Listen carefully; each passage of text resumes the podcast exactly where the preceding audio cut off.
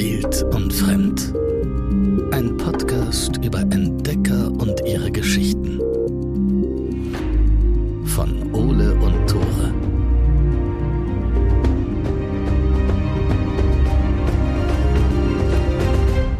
Moin, herzlich willkommen zurück zu Wild. Ich dachte, wir sagen es zusammen. Wild und Wild- Fremd. Ah, das, Ein- das riecht cringe. Aber ich habe eine gute Einleitung. Okay, das gleicht wieder aus. Okay. Herzlich willkommen Zu Wild und Fremd.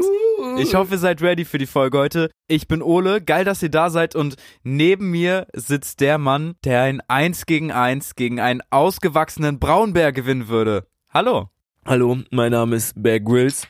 Nein, ich bin, ich bin Tore. Und ich weiß nicht, woher du diese Information hast, weil ich hab's noch nicht ausprobieren dürfen. Ich würde es gern mal sehen, auf jeden Fall. Ja, der Braunbär würde wahrscheinlich gewinnen, Ja. aber ich glaube, das Ich dachte, es kommt so ein Joke so von wegen, ich wüsste gar nicht, wer der Braunbär und wer du ist-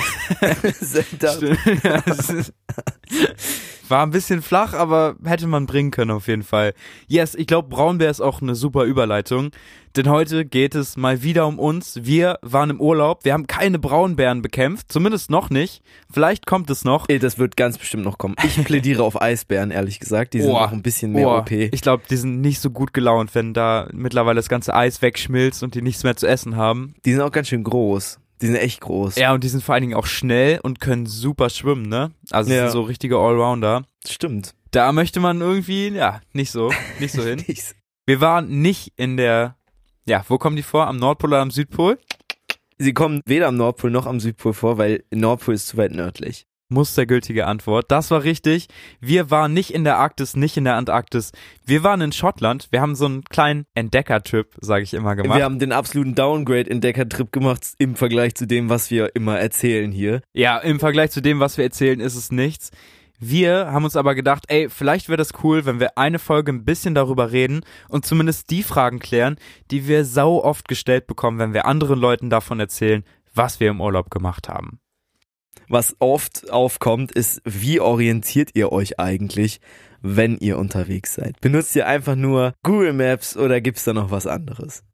Ja, also mit Google Maps kommt man tatsächlich nicht so weit, zumindest wenn man ein bisschen weiter weg von den Straßen ist. Ich kann ja kurz auflösen, wir waren in den Highlands unterwegs, in den äh, Cairngorm Highlands, falls euch das äh, was sagt. Das ist so ein Nationalpark im Osten von Schottland. Genau, du hast teilweise GPS-Empfang, also das war wirklich krass. Aber du hast natürlich kein Google Maps, das heißt, da sind ja keine Wege oder Straßen eingezeichnet.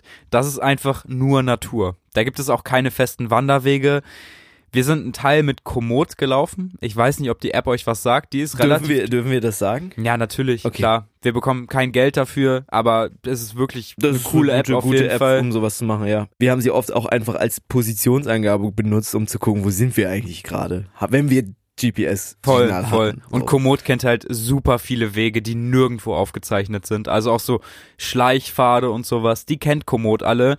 Nur Komoot weiß nicht mehr Bescheid, wenn kein Weg mehr da ist. und dieses Jahr haben wir es so gemacht, dass äh, Tore tatsächlich Karten mitgenommen hat und äh, dann immer so eine Bauchtasche mit Karten dabei hatte. Das hat aber ziemlich gut geklappt. Also Karten sind echt oldschool, aber äh, in solchen Fällen super. Und natürlich auch mega wichtig, wenn euch mal das GPS-Gerät ausfällt oder der Akku leer geht, dann braucht man auf jeden Fall eine Karte und einen Kompass. um aufs Intro wieder zurückzukommen, was ich auch mega oft gefragt werde. Jungs, ihr seid ja in der Natur, ihr schlaft draußen teilweise, Immer eigentlich. immer. ja. Wie ist es eigentlich, wenn man da irgendwie so vier Tage oder so ist, der in so einem Nationalpark ist mit wilden Tieren? Wir hatten, glaube ich, noch nie ein Problem mit wilden Tieren. Ich habe mir das immer vorgestellt, dass wenn man in Finnland unterwegs ist oder so, dass man dann die Wölfe heulen hört oder so. Das hatten wir alles noch gar nicht. Aber wilde Tiere heißt ja nicht gleich große Tiere. Und mit kleinen Tieren hatten wir schon fiese, fiese Erfahrungen. Auch diesen Urlaub. Also habt keine Angst vor irgendwelchen Braunbären. Die haben meistens mehr Angst vor euch als ihr vor ihnen. Ja, ist eine gewagte These. Ja, wenn die jetzt nicht gerade kleinen braunen Beris haben. Wie heißen die bei den Bären? Kleine Beris heißen die. Kleine Beris. Okay. Das kann natürlich passieren und je weiter man zum Beispiel nach Norden kommt, desto eher sind die Tiere halt auch keine Menschen mehr gewohnt und sehen dich dann vielleicht auch eher noch als potenzielle Gefahr oder potenzielle Beute an. Aber Mücken sind zum Beispiel ein sehr großes Problem. Yes, in Schottland gibt es relativ normal viele äh, Mücken, die Mücken, die wir auch in Deutschland kennen. Es gibt nur noch so eine andere Mückenart und davon gibt es richtig, richtig viele. Das sind so ganz kleine schwarze Punkte und äh, die setzen sich auf deine Haut, krabbeln dann so fünf Minuten rum und stechen dich dann und du bekommst wirklich so einen ganz roten Fleck danach. Das heißt, du hast wie so einen roten Kreis auf deiner Haut und bei Gott, das müssen wir noch auf Instagram posten. Tore sah anders danach aus. Also wirklich, als hätte jemand einen roten Edding genommen und hätte Tore einmal beim, wie beim Abi-Streich so einmal Marienkäfer gemacht. Das Problem ist auch, die Stiche jucken nicht so doll wie bei normalen Mücken, solange man kein Allergiker oder so ist. Aber das sind einfach so unfassbar viele, dass, ja, also mein Arm, mein Gesicht und meine Beine waren ich sah aus wie so ein Masernjunge. Toro sah aus wie das Sams. Versucht was zu wünschen. ich wünsche mir, dass diese Stiche weggehen. Vor allen Dingen, du erreichst auch nicht das Stadium, dass du sagst, okay, fuck it, ich kann trotzdem schlafen, mir ist das alles egal. Sobald du dich irgendwie hinsetzt oder so, die krabbeln an deine Augen, in deine Nase, in deinen in deine Augen, ne? Die sind auch in unsere Augen reingekrabbelt. Ja, das ist so, also du kannst halt nicht sagen, okay, ich scheiß da einfach drauf und bleib da sitzen, mehr als gestochen werden kann ich nicht das Einzige, was äh, die wirklich abgehalten hat, war Regen. Also so richtig beschissenes Wetter. Und da werden wir auch häufiger gefragt, was macht ihr eigentlich, wenn das Wetter so mies ist, dass ihr euren Lagerplatz oder eure Hütte, es gibt ja in Schottland auch so Hütten, wo man pennen kann, die sind jetzt nicht gerade luxuriös eingerichtet, aber da hat man zumindest ein manchmal sogar dichtes Dach über dem Kopf. Was machen wir, wenn das Wetter so beschissen ist, dass wir diese Hütte nicht erreichen? Yes, also du hast es ja gerade eben schon angesprochen. In Schottland gibt es sogenannte Bothies. Das sind so kleine, meistens Hütten aus Stein, so verlassene Jagdhütten oder sowas. Da ist meistens eine Feuerstelle und dann ist da so ein großes Brett in der Mitte, wo man drauf schlafen kann. Das war's eigentlich auch schon. Aber wenn es halt regnet, ist man geschützt. Wir haben wie jedes Jahr auch unser äh, Zelt dieses Jahr mitgenommen und wenn es so stark regnet, dass wir die Hütte nicht erreichen, dann bleibt uns natürlich nichts anderes übrig, als draußen zu pennen. Ich erinnere mich da, ich glaube, das war vor zwei Jahren, da äh, haben wir auch draußen gepennt und äh, sind dann ziemlich weit weg von unserem Zelt und den Schlafsäcken gegangen, also haben die Schlafsäcke vor das Zelt gelegt, wollten irgendwas im Fluss abwaschen, ich glaube unser Geschirr, ja, genau. und waren echt so 900.000 Meter weg oder so von unserem Zelt. Ja, und dann hat es auf einmal sehr doll angefangen zu regnen und ich so, mein Schlafsack liegt draußen. Das ist äh, nicht so eine coole Nacht. Also es ist doof, wenn es regnet, keine Frage. Aber wenn du das Zelt dabei hast und einigermaßen intelligent bist und den Schlafsack vielleicht vorher in dein Zelt legst, dann hast du damit keine riesigen Probleme. Es ist halt immer wichtig, dass man auf jeden Fall einen Plan B hat für schlechtes Wetter oder wenn man mal irgendwas nicht erreicht. Und gerade Regen ist natürlich, wenn es dann irgendwie Herbst ist oder so, kann dann auch kritisch werden, weil sobald dein Schlafsack nass ist, wärmt er dich nicht mehr. Und wenn du wirklich kein Zelt dabei hast und mal eine Nacht draußen pennen musst, im Schlafsack ohne Überdachung, es fängt an zu regnen und es sind vielleicht vier Grad oder so draußen, dann kannst du schon richtig Probleme kriegen. Das unterschätzt man voll und da kam auch zumindest in meinem Freundeskreis oft die Frage auf, ey, wie macht ihr das eigentlich, wenn es super, super kalt draußen ist? Wie zieht ihr euch an? Wie umgeht ihr irgendwie diese Kälte? Anziehen kann man sich auf jeden Fall im Zwiebelschichtprinzip. Das hat für uns immer relativ gut geholfen. Also jetzt nicht irgendwie eine dicke Skihose anziehen und das war's, sondern wenn es kalt ist, eine lange Unterhose, Thermoshirt, so so Skisachen, so Ski-Unterziehsachen sind auch echt immer ganz gut. Die ich hätte, auch, ja, ich hätte nie gedacht, dass ich in einem Podcast irgendwann mal da sitze und irgendwas Gutes über lange Unterhosen sage, aber Junge, das ja. ist, kann einem wirklich den Arsch retten. Genau, man muss nicht gut aussehen draußen, man muss sich gut fühlen. Und das machen diese langen Unterhosen ganz gut.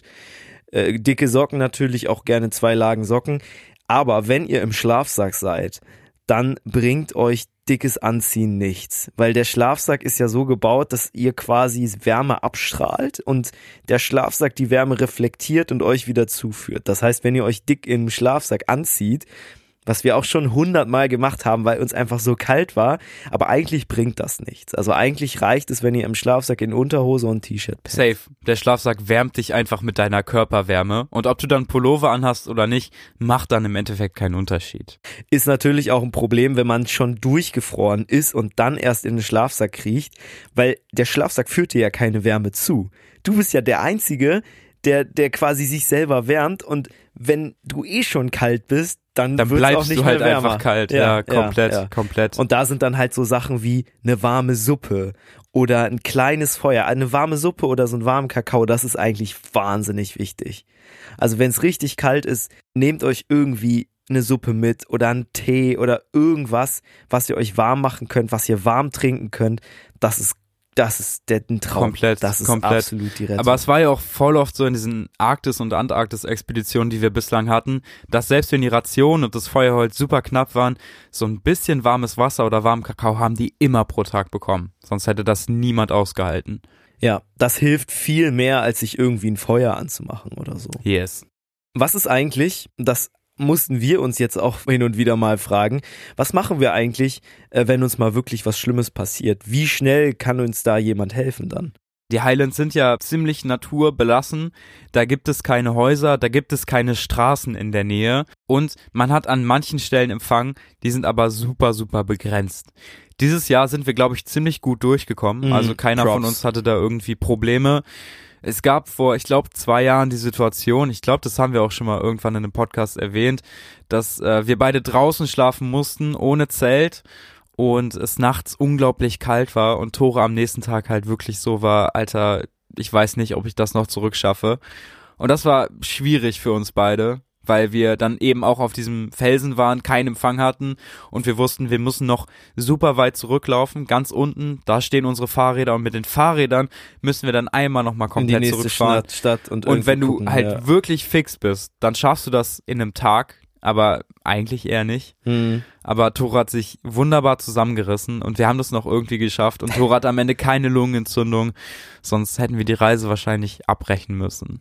Aber klar, also wenn sich jetzt jemand von uns zum Beispiel was bricht oder so, mitten in den Highlands, dann müssen wir auf schnellstem Weg irgendwie zurück und es bleibt dann, je nachdem, wer von uns sich was bricht, demjenigen auch nicht erspart, sich da dann quasi durchzuquälen. Safe. Weil ich, du hast keine Möglichkeit, also du hast keinen Empfang und klar kannst du dann irgendwie gucken, da ist ein Berg, ich kletter mal auf den Berg und gucke, ob ich von da aus das Mountain Rescue Team anrufen kann, aber solche Sachen, da ist es dann halt wirklich gut, dass man zu zweit unterwegs ist.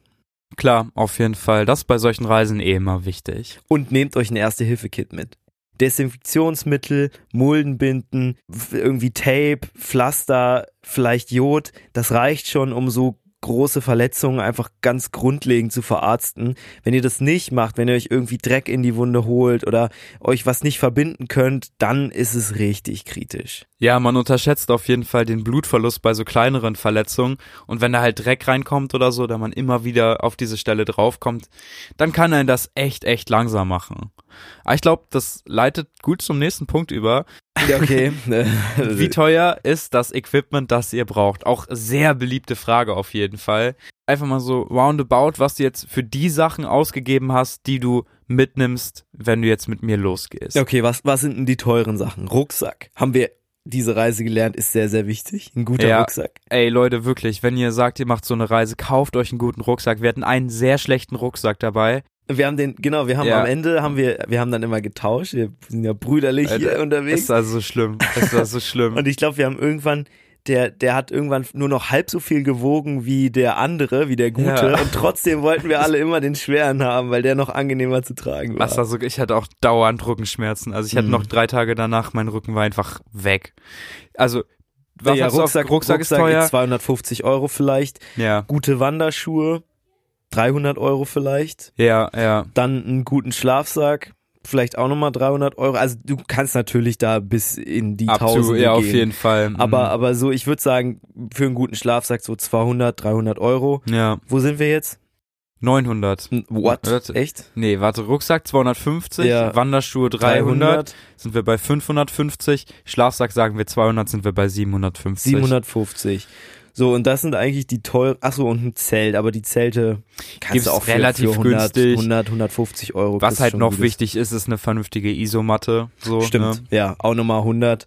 Also ich denke mal, mit dem Taui muss man schon rechnen. Aber das sind natürlich auch Dinge, die über die Jahre anwachsen. Wir haben nicht unsere erste Reise mit super Equipment Na, gestartet. Quatsch, Quatsch. Und wir haben immer noch nicht, also wie gesagt, der eine Rucksack steht zum Beispiel noch aus, den müssen wir noch besorgen. Ich Ja. will mir auch demnächst einen neuen Schlafsack besorgen. Also man wächst mit dem Equipment. Ihr müsst jetzt nicht denken, dass man nur mit perfektem Equipment irgendwie losziehen kann. Yes, es ist ja auch immer ein bisschen typabhängig so, ne? Also Ja, ich kenne Leute, die sagen, ey, ich habe mir den Schlafsack für einen Fuffi gekauft und die pennen seitdem gut da drin. Aber es ist natürlich auch davon abhängig, wo man hingeht. So und äh, Schottland Safe. ist da, glaube ich, noch ganz okay. Aber wenn man jetzt zum Beispiel ne, nach Finnland geht oder ganz in Norden von Schweden, da sollte man dann schon gucken, dass man vielleicht auch wirklich einen warmen Schlafsack hat. Yes, guckt euch auf jeden Fall an. Guckt euch das äh, Terrain vorher an, wo ihr hinlauft und guckt, wie das Wetter ist in diesem Terrain und macht es dann dementsprechend. Und fragt Leute, die da schon unterwegs waren. Erkundigt euch bei den Einheimischen, wie das ist. Das ist eigentlich, das hilft einem viel mehr als irgendwelche Internetbilder oder irgendwelche Erfahrungsberichte online. Hm. Einfach fragen so, hey, wo muss ich mich drauf einstellen? Und wenn ihr Glück habt, so wie wir zum Beispiel, dann verraten die euch sogar noch irgendwelche kleinen Geheimtrails oder ja, Abkürzungen. Abkürzungen, die keine Abkürzungen sind. Ja, da hatten sind, wir ein äh, bisschen Pech. ein paar schottische Abkürzungen gelaufen, das war eine Verlängerung. Shoutout an den Typen auf jeden trap. Fall. naja, da, jetzt wissen wir auf jeden Fall, wie man einen Fluss adäquat überquert. Ja, haben wir ein paar Mal gemacht tatsächlich. mehrfach. Safe. Okay, äh, was ist eigentlich, wenn ihr mal müsst? Wo kackt ihr dann hin? Ja, das ist eine gute Frage und ich wollte die Frage auch eigentlich in den Titel schreiben, weil das mit Abstand die Frage war, die ich am häufigsten bekommen habe. Ja, ich kann es mir gut vorstellen. Ich habe nur irgendwie noch kein Wort gefunden, wie ich das gut in den Titel schreiben kann. Kacken hört sich auf jeden Fall zu flapsig an. Kannst du nicht so einen Stern beim A machen, einfach? Oh, das ist tatsächlich keine schlechte Idee. Ja, und die anderen Wörter, die ich halt gelesen habe, waren Stuhlen und irgend Stuhl ist medizinisch. ja genau und sowas halt in die Richtung, wo man gedacht Ja, hat, so, bei Stuhl denke ich auch immer an Durchfall. Da, Echt? äh, ja, da denke ich auf so ein, ja, ja. okay, bevor das hier in eine weirde Richtung abdriftet, Genau, wo kackt man hin, wenn man keine Toilette in der Nähe hat? Die Antwort ist relativ logisch. Man kackt dahin, wo man hinkacken kann. Und das ist in dem Fall einfach die Natur. Es dauert immer so ein bisschen, bis man sich daran gewöhnt hat. Und es dauert dann auch wirklich ein paar Tage, bis man aufs Klo muss. In den Hütten ist es so, dass wenn man da reinkommt, es steht in der Ecke eine Schaufel und es steht manchmal auch ein bisschen Klopapier da. Also ist schon cooler Luxus. Und wenn man dann wirklich aufs Klo muss, dann entfernt man sich von der kleinen Hütte. Man entfernt sich auch bitte, bitte von allen Flüssen, die da irgendwo in der Nähe sind. Ja. Dann setzt Und- man sich, ja. Ja, und wenn ein Fluss da ist, dann geht man bitte flussabwärts und Ja. nicht flussaufwärts. Ja, safe. Dann setzt man sich da irgendwo hin, dann verrichtet man seine Geschäfte und dann buddelt man das wieder ein, dann bringt man die Schaufel wieder zurück, stellt die vielleicht erstmal vor die Hütte, alles easy. Also, alles wieder vergraben, in der Natur machen ist kein Problem. Ich meine, die ganzen Tiere machen da auch irgendwie hin. Ja. Aber es ist irgendwie wild, weil du hattest es ja schon ge gesagt, wenn wir unterwegs sind, dann ist erstmal zwei Tage lang äh, haben wir dieses Problem erstmal nicht. Ich weiß nicht, ob das, ob das so normal ist beim Körper, weil der sich erstmal umstellen muss, weil ja, man das die, ist ein die, Komfortproblem, die klar. Porzellanschüssel zu Hause nicht hat, aber irgendwie ist das so, zwei Tage lang kommt erstmal nix. Ja, ist ja halt auch voll Überwindung zu sagen, ey, ich bin jetzt irgendwo in der Natur, so, ne, und geh dann irgendwo hin. Da musst du, glaube ich, schon echt aufs Klo müssen, dass dein Körper dann sagt, okay, vielleicht solltest du jetzt gehen und hält es dann im Zweifelsfall einfach noch ein bisschen zurück. Ja, Yes, zwei Punkte haben wir noch auf unserer Liste. was sind eure drei wichtigsten Tipps für Einsteiger? Das war der erste Punkt. Ich Ja. habe mir sogar was überlegt. Echt jetzt? Ich habe aber vergessen, wie viele Tipps ich mir überlegt habe. Es sind nicht ganz drei, glaube ich. okay, nicht ganz drei, sind zwei. Dann mache ich den letzten. Dann mach erstmal deine. Achso, wir haben, du, achso, also quasi, wie insgesamt sagen wir drei. Ja, es, okay, oder ich, ich höre mir erstmal deine Ja, okay, an wir können ja und dann kann ich evaluieren. Ich habe mir keine äh, Notizen gemacht tatsächlich. Ein zweites Paar Schuhe. Das ist ein, finde ich, einen mega wichtigen Tipp. Also wenn ihr den Luxus habt und noch Platz habt und noch ein bisschen was mitnehmen könnt, dann nehmt euch entweder so leichte Turnschuhe oder, oder auch Crocs oder Badelatschen oder irgendwas mit, weil zwei Points. Erster Point, wenn ihr abends im Zelt seid und nochmal raus müsst. So, dann ist es meistens kacke, in die großen Wanderstiefel zu schlüpfen. Deswegen, so kleine Flipflops oder so sind perfekt. Und zweitens, bei Flussüberquerungen. Wenn ihr durch einen Fluss müsst, wo ihr quasi durchwarten wollt, aber ihr wollt nicht, dass eure Schuhe die ganze Zeit nass sind, dann müsst ihr die ja logischerweise ausziehen.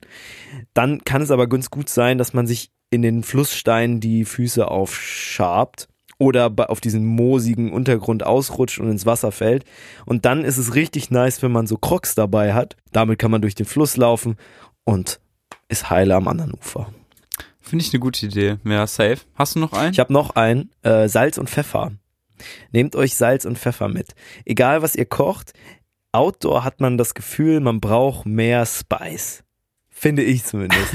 und diese fertig, also wir haben oft so, so gefriergetrocknete Tüten, so mit so, mit so Gerichten, so. Da steht dann ja, halt die drauf. habt ihr vielleicht schon mal gesehen, dass Spaghetti Bolognese und das dunklere Tüten ist halt gefriergetrocknetes Essen, was ist dann super. zehn Jahre lang haltbar ist oder Genau, es sowas. ist, su- es ist super leicht. Also nehmt auch auf keinen Fall irgendwie Dosen mit oder so. Das ist, das ist das Schlimmste, was ihr machen könnt. Das ist viel zu schwer. Am besten so, so Tüten, leichtes Tütenessen. Aber das ist meistens schlecht gewürzt. Deswegen Salz und Pfeffer für so ein nices Erlebnis am Abend ist echt. Yes, ich glaube, ein Tipp, den ich gerne noch einstreuen würde, ist äh, vorbereiten. So einfach Oh okay. zu hab Hause jetzt- ein bisschen- Das ist äh. voll wichtig. Also Salz und Pfeffer. Ja, aber halt das sind so underrated wichtig. Tipps, an die man nicht denkt und die man auch in keinem Ratgeber liest ja, wahrscheinlich. Ja, ja. Aber mit üben meine ich einfach, lauft erstmal irgendwie einen Tag lang, bevor ihr sagt, ihr fahrt eine Woche nach Schottland und geht da irgendwo wandern oder so. Dann wisst ihr auch langsam so, ey, das ist vielleicht gut zu tragen im Rucksack, das brauche ich nicht unbedingt oder so und könnt das alles so ein bisschen selber evaluieren. Und ähm, wenn ihr vorbereitet seid, dann fällt euch das auch viel leichter, da sieben Tage oder sowas zu überstehen, weil man unterschätzt das. Sieben Tage wandern gehen unterschätzt man Ja, komplett ja. jedes Mal, vor allen Dingen, wenn man längere Strecken läuft. Und äh, genau, deswegen wäre das so mein Hot Take. Ich glaube, es gibt super viele Tipps. Äh, Aber das finde ich eigentlich den, den allerwichtigsten Tipp, gerade für Leute, die das jetzt das erste Mal machen wollen. Oder pennt, pennt mal, wenn ihr noch nie draußen geschlafen habt, pennt mal eine Nacht im Garten. Macht es einfach mal, um zu gucken, wie, wie warm ist es, was fühle ich dabei, was ist mir eigentlich wichtig, so, wie, wie oft kann ich mir das hintereinander vorstellen. ja, Das sind alles so Sachen, die man, die man ausprobieren muss. Und wenn ihr das erste Mal unterwegs seid, dann plant vielleicht jetzt nicht eine Woche ein, sondern dann reichen vielleicht erstmal vier Tage. Und das kann man dann natürlich jedes Jahr oder jedes steiger Mal dich steigern. einfach, ganz Ja. genau. Das hört ja, gehört ja zur Übung dazu. Und Das ich mein, machen wir ja auch. Wir sind ja lange nicht beim Maximum Nee, angekommen. Ich meine, keinsten, wir so. sind nicht im Nord, am Nordpol unterwegs und bleiben da irgendwie vier Wochen und schwimmen dann wieder zurück. So, ne? Also auch wenn ich da gerne hin würde. ja, ich würde da auch gerne hin. Ich habe ja gesagt, die Kackfrage war die Frage, die ich am meisten bekommen habe. Und die Frage, die ich mit Abstand am zweitmeisten bekommen habe, war, machen euch die Reisen überhaupt Spaß? Das ist eine ziemlich berechtigte Frage, finde ich. Ja, finde ich auch. Und ich würde die auch spontan mit Nein beantworten. No, okay, okay. das ist wild. Na, also zumindest, wenn man jetzt die Momente, in denen man Spaß hat auf den Reisen und die Momente, in denen es einen scheiße geht. Wenn man die prozentual aufwiegen würde, dann würde ich sagen, die Momente, in denen es einen nicht so gut geht, überwiegen erstmal von der Zeit her. Also ich habe mehr Momente auf diesen Outdoor-Reisen, wo ich da denke so, boah, jetzt im Hotel chillen wäre schon nice, als, boah, richtig geil. Aber wenn man das dann am Ende alles aufsummiert und am Ende nach Hause kommt und merkt so, was man gemacht hat und stolz darauf ist, was man geschafft hat und die ganzen Erinnerungen passt, die man gesammelt hat auf diesen Reisen, dann ist es so ein unfassbar gutes Gefühl, dass man natürlich am Ende nicht sagen kann, dass uns diese Reisen keinen Spaß machen. Yes, also es ist tatsächlich so, dass die etwas schlechteren Momente ein bisschen den Alltag einnehmen und auch echt so 50, 60, 70 Prozent ausmachen. Ich finde aber im Gegenzug die schönen Momente, die man erlebt, wenn man irgendwie abends oder nachts noch in der Hütte sitzt, irgendwie einen warmen Kakao oder Tee trinkt, irgendwie ein bisschen Whisky da hat, weil irgendein Schotte reingefallen ist und gesagt hat, ey Leute, ich habe noch irgendwas da und der auch von einer richtig langen Wanderung irgendwie da jetzt in diese Hütte gestolpert ist und man sich dann einfach irgendwie auf Englisch unterhält und dann kommen noch Leute rein und man sitzt da zusammen. Solche Momente sind einfach super, super, super cool und ich finde, die überschatten dann äh, die Reisen immer. Ja, auf jeden Fall. Wir pushen es natürlich auch oft. Wir suchen uns halt Hütten aus, die man nicht in 50 Kilometern easy erreichen kann, sondern die dann halt wirklich eher so 30 Kilometer weg sind und wo wir auch wissen, dass wir nach 15 Kilometern keinen Bock mehr haben werden. Ja. Aber das ist ja auch so ein bisschen der Challenge daran. Und das wir kann haben man so geplant, dass wir es jedes Mal ziemlich genau vor, ja, äh, vor Einbruch der Dämmerung Dunkelheit schaffen. geschafft haben. Ja, ja. Und wenn es dunkel ist in den Highlands in Schottland, dann, dann brauchst nichts du mehr. nichts mehr Dann machen, kannst du außer schlafen. Ja, ja, ja. Dann war es es einfach. Also das hat gut geklappt, aber es war halt auch wirklich so, dass man sagen musste, komm, wir laufen jetzt weiter und wir müssen echt schnell laufen, damit wir das hinkriegen. Safe. Äh, hey, das war's. das waren alle Fragen, zumindest die, die ich mir hier aufgeschrieben habe, die wir am meisten bekommen haben. Wenn ihr noch Fragen habt, wir haben dazu ja keinen Instagram-Sticker hochgeladen und ganz viele Fragen eintrudeln, dann machen wir vielleicht nochmal eine Folge darüber. Aber ihr könnt uns natürlich auch gerne schreiben, wenn ihr sagt, ihr habt selber Bock auf sowas und braucht irgendwie noch ein paar Tipps, dann helfen wir euch natürlich gerne. Schreibt uns einfach auf Instagram wild und fremd, alles zusammen, alles klein. Und da findet ihr auch natürlich Hintergrundinformationen zu unseren großen Folgen. Nächste Woche sprechen wir über ein Geisterschiff in einer großen Folge. Yes, das wird wieder wild auf jeden Fall. Ich würde mich noch einmal ganz gerne bedanken. Ja. Wir haben 60 Bewertungen auf Spotify geknackt. Wir haben Oh. es auch mehr und mehr auf Apple und iTunes und sowas. Also vielen, vielen Dank. Wenn ihr uns noch nicht bewertet habt, macht es auf jeden Fall super, super gerne. Es hilft uns auf jeden Fall weiter. Wir bekommen in letzter Zeit auch so viele liebe und nette Nachrichten, äh, seit wir wieder angefangen haben. ist echt krass. Also vielen Dank an alle, die sich die Zeit nehmen und uns irgendwie ein, zwei Zeilen schreiben. Es ist sehr cool Es- und es ist wunderschön zu lesen. Ja, also ja. von daher vielen Dank auf jeden Fall. Wir hören uns nächste Woche, versprochen mit dem Geisterschiff. Bis dann. Macht's gut.